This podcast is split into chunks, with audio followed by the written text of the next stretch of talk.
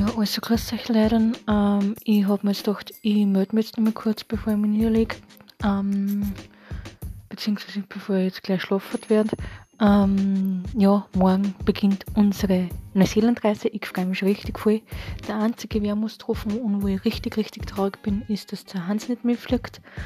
Aber ja, so ist es halt einmal. Erstens wegen dem Sport, zweitens wegen der Arbeit. Aber man kann nichts machen.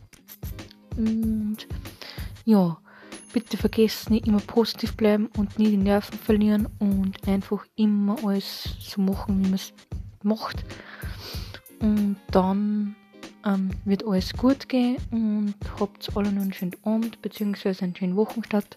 Und ich melde mich entweder in Singapur kurz morgen beziehungsweise ähm, morgen in der Nacht irgendwann einmal oder morgen bevor wir wegfliegen und dann schauen wir, wie es weitergeht. Habt einen schönen. Für dich bis bald. Tschaußen.